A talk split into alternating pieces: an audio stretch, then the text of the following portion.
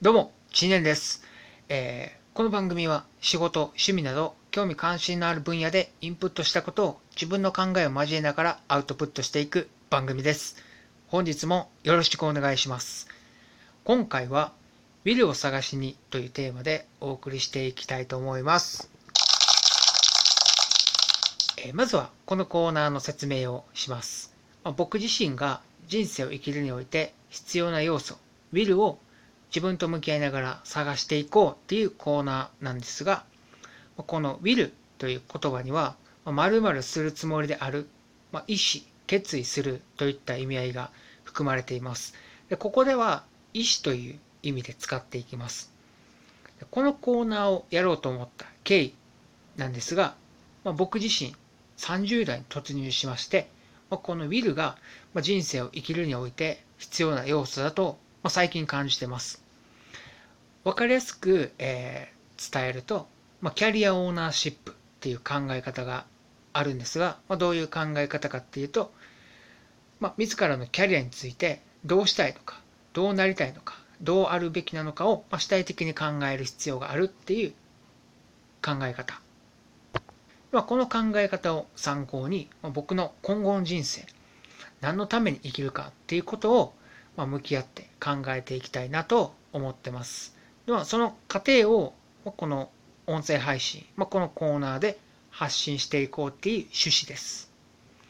で、ゴールみたいなことは設定してないんですけど、具体的に2つのことが明らかになればいいなというふうに思ってます。えー一つが、取り組む領域が明確になっていく。2つが、2つ目が、使命感。圧倒的当事者意識が、まあ、その取り組む領域に対して、まあ、湧き上げ湧き上がってくる。っていうこと、まあ、この2つの、えーことが明らかになっていくことによって、まあ、ウィルがある、まあ、持っている状態と言えるのかなと現時点で思ってます、はい、でカタカナ用語ばかりで申し訳ないんですけどワークライフインテグレーションっていう考え方があって、まあ、どういう考え方かっていうと、まあ、仕事とプライベート、まあ、対立するものと捉えるんじゃなくてどちらも人生を充実させるための大切な要素であるという考え方から、え双方を、ま、インテグレーション統合っていう意味なんですけどさせて、ま、生活の質を向上させようっていう取り組みのことを言うんですけどなんかあの僕自身もキャリアだけじゃなくてプライベートも充実させたいなっていうふうに考えているので、えーワークライフインテグレーション意識しながら、まあ、ビルを探していきたいなと思っております。はい。で、今回、えービルを探しにっていうコーナーで早速、えー紹介していきたいのがクリフトンストレングスです。はい、またちょっとカタカナ用語出てきたんですけど、まあこのクリフトンストレングスっていうのは何なのかっていうと、アメリカの世論調査会社、ギャロップ社っていうところがあるんですけど、まあ、そこが提供するオンライン才能テスト。えーまあ、自分にどのような強み、資質があるかっていうのを、まあ、明らかにしていく、まあ、テストなんですけど、はい。で、ここで、えーちょっと余談です。えーこのギャロップ社、あんまりこう、馴染みがないと思うんですけど、どういう会社かっていうのを、まあ、イメージしてもらうために、えー説明をすると、あの国連っていう組織がありますよね。その国連が毎年発表している世界幸福度ランキングっていうものがあるんですけど、まあ、実はこの、えーギャロップ社の調査データをもとに発表しているそうなんです。はい、で、はい、ちなみにこう日本は、ま、この世界幸福度ランキング何位だと思いますか？クイズです。はい、正解は、えー直近のランキングで言うと、156カ国中58位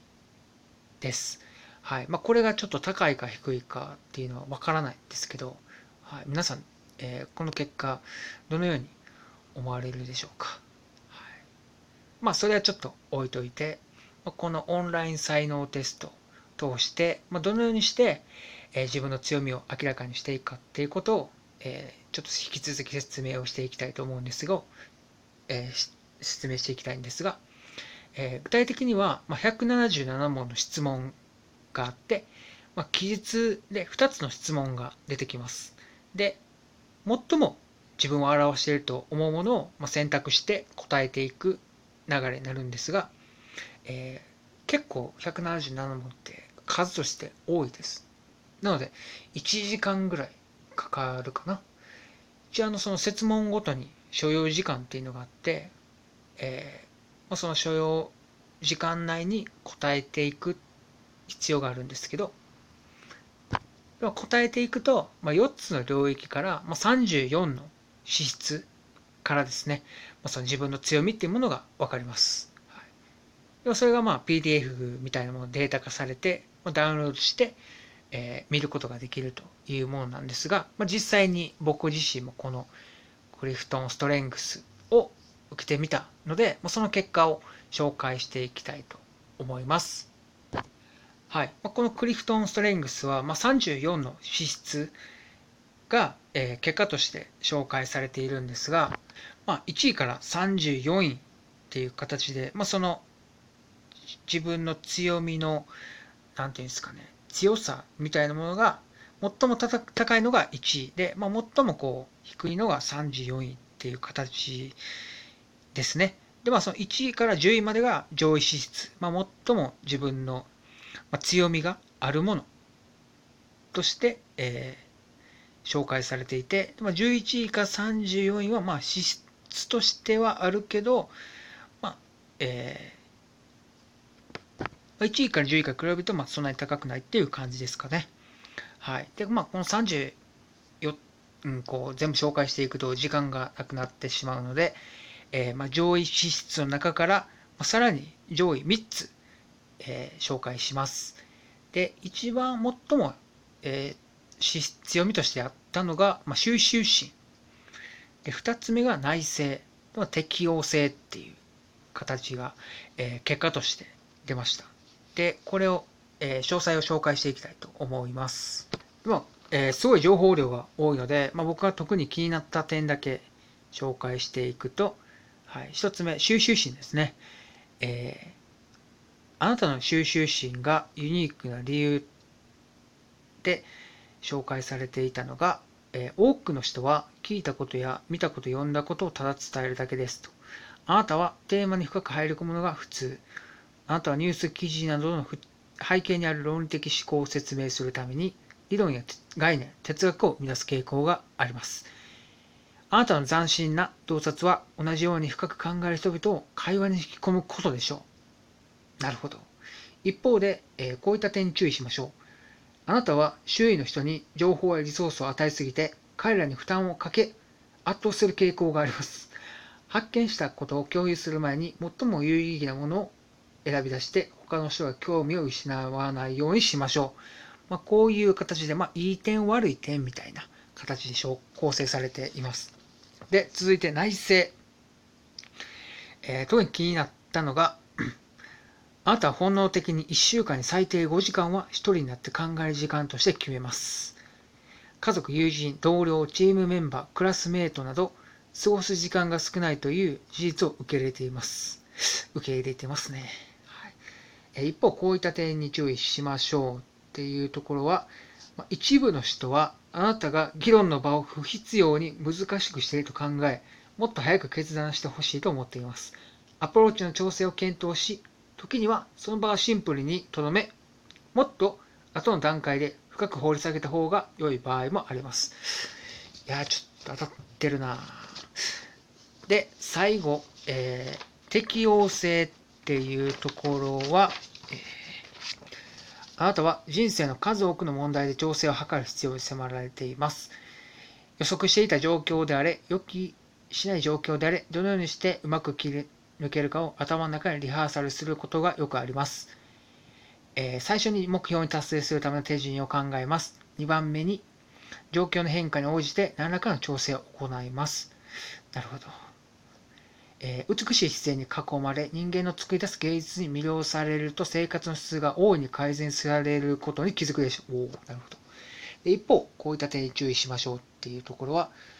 あなたは期限に間に合わなかったり、約束の時間に遅れたりする傾向があります。最も重要な期限や会議は必ず記録しておいてください。まあ、こういう感じで、えー、